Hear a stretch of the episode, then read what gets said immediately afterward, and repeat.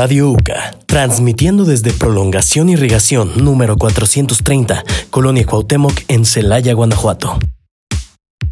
Encuéntranos en Spotify y YouTube como Radio UCA y en Facebook como Revista y Radio UCA.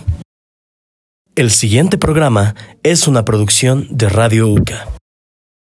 Este podcast va dirigido para todas las personas que un día despertaron y dijeron, ¿en qué momento me hice universitario? ¿Qué tal? Muy buenos días. Y pues bueno, vamos a platicar esta vez acerca de eh, cómo es que eligieron la carrera. Este, si fue lo que quisieron, tuvieron dudas, tienen dudas todavía. Vamos a platicar y adentrarnos un poquito sobre el tema. Sí, yo estoy estudiando lo que quiero. Comunicación es una carrera que está llena de muchas ramas y que siempre la quise. No sé ustedes eh, qué haya pasado por su mente cuando escogieron la carrera, pero a mí siempre pasó como mis sueños de niñez y el hecho de cumplir esos, pues esas expectativas que yo veía pues en, en mí cuando estaba chiquita, ¿no? Imaginar a una Xochitl del futuro siendo experta en comunicación era algo que, que quería ver y que creo que estoy como logrando. Sí, definitivamente sí lo estás logrando, Xochitl. este, ¿y tú, Rubí, qué tal? Yo, por ejemplo, ahorita yo estoy estudiando lo que yo quiero, pero este, he tenido como que problemas en saber si es lo que quiero por mis padres, ¿sabes? Pero yo desde pequeña, me, bueno, me gustaba mucho la cámara. Este, tengo videos, más bien mis papás tienen videos míos en donde estoy con una cámara o me están grabando y haciendo así cosas, travesuras o así retos con mis primas, mi familia. Entonces yo siempre he sido muy soñadora y yo sabía que comunicación me iba a dar como que esas habilidades en donde a mí me iba a gustar como que empezar a formarme, eh, empezar como que esta, este desarrollo en cuanto a áreas que a mí me gustaría estar laborando en un futuro. Pero entonces tú siempre te visualizaste así como en el, eh, siempre en el foco, ¿no? O sea, siempre enfrente de las cámaras o de los medios, o... yo, yo siempre he dicho que los artistas y los comunicólogos compartimos cosas en común, ¿no? Que es buscar la atención del público, ¿no? Ajá. En este caso, yo, por ejemplo, yo estudié música, ¿no? Entonces, este, a mí me gustaba, bueno, me sigue gustando, ¿no? Eh, pero pues bueno, mi familia me decía, oye, ¿qué, qué, de qué vas a vivir y eso? Porque si bien pues la música no es muy bien pagada ni muy bien apreciada aquí en México, entonces, eh, pues también que los tíos te decían, hijo, ¿y qué vas a estudiar? No, pues música. Ah, ¿y qué más? Híjoles, no, hombre, era una palabra que, híjoles, ¿no? Sí. Con ganas de decirle, discúlpate y vete, tío, por favor, ¿no? sí, porque, o sea, era, e, es, bastante complicado estudiar una carrera este como música, ¿no? O teatro, o cine. Sí, no muchas técnicas. Eh, muchísimo, o sea, es completamente diferente, es otro universo, ¿no? En lo que tenemos nosotros los comunicólogos es que también nos gusta esa atención, ¿no? Nos gusta que nos vean, ¿no? Entonces, yo creo que asumo que de ahí tu tu interés. interés interés por la carrera de comunicación.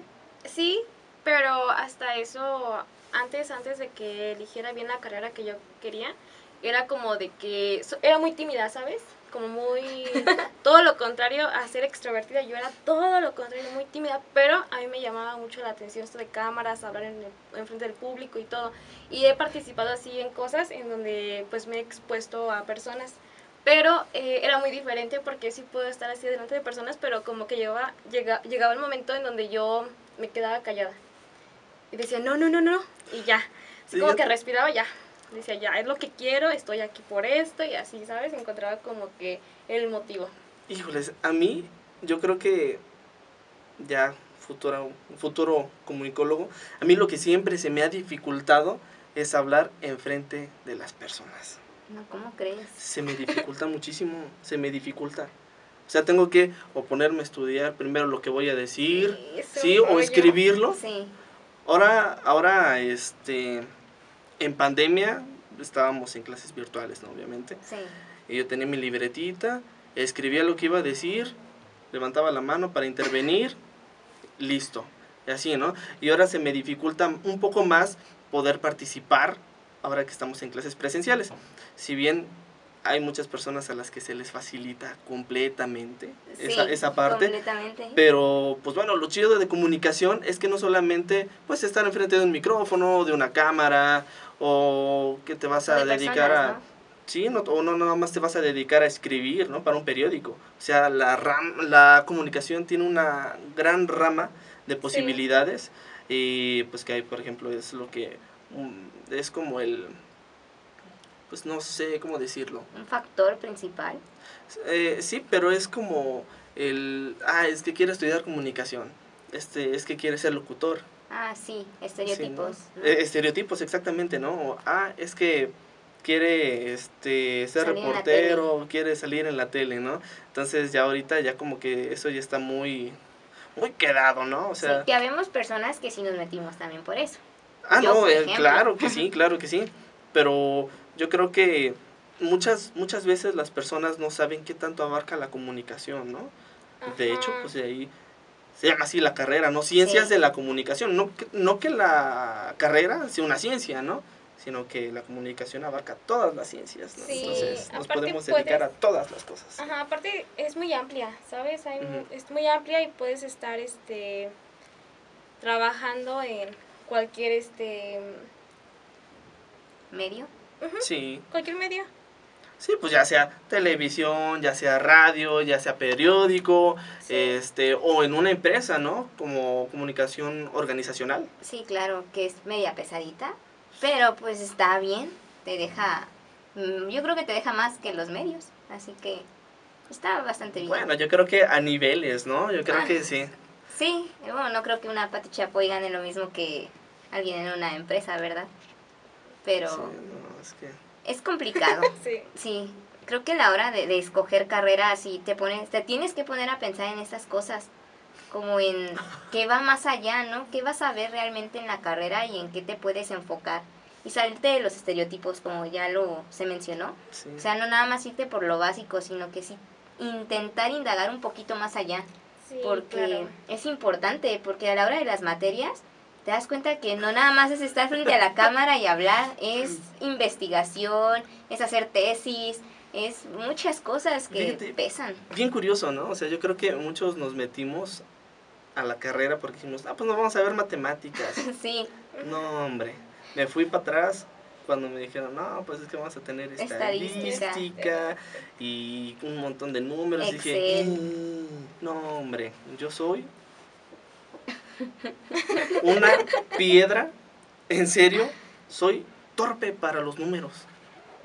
O sea, bueno, sí, sí, sí logro hacer mis cálculos y todo, pero me cuesta sí, muchísimo.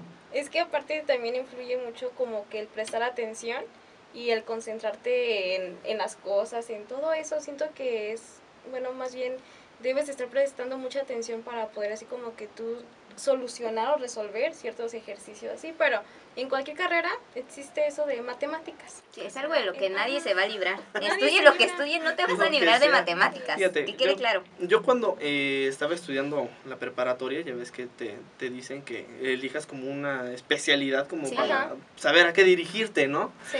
Yo eh, estudié, bueno, más bien yo elegí, ¿cómo se llama? Este, ah, matemáticas, no me acuerdo cómo se llama. ¿Integral? Ah, no, sí. No, no, no, no, no. Ay, caray. Bueno, Este, bueno, estudié matemáticas, ¿no? Pero fue como un reto para mí, porque dije, bueno, si estudio matemáticas puedo, es más fácil que pueda entrar a, a una carrera de humanidades, ¿no? sí, Ajá, Sí. que a lo mejor si estudio humanidades, que a lo mejor pueda entrar a una ingeniería, ¿no? Porque pues, no es la misma preparación, Sí. estamos de acuerdo, ¿no?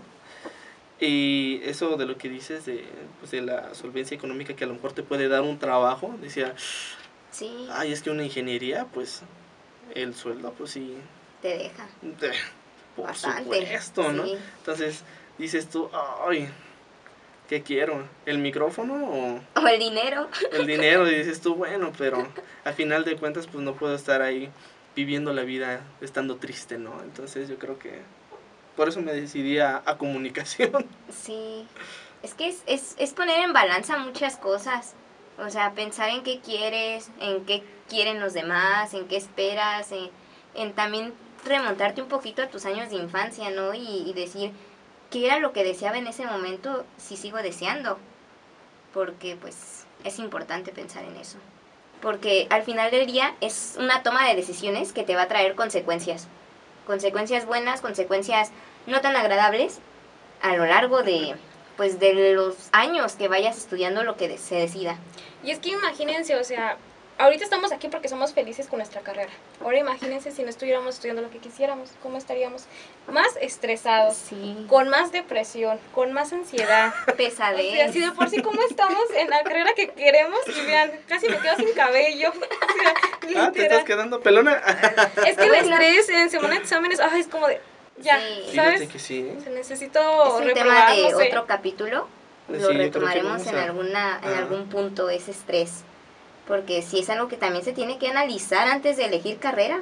Te estresa hasta elegir tu carrera que quieres. Sí, Imagínate, la- los, los que estudiaron medicina y enfermería, que tuvieron ahora que estar con los, del, los pacientes de COVID y todo eso. sí. Qué estrés, por Dios.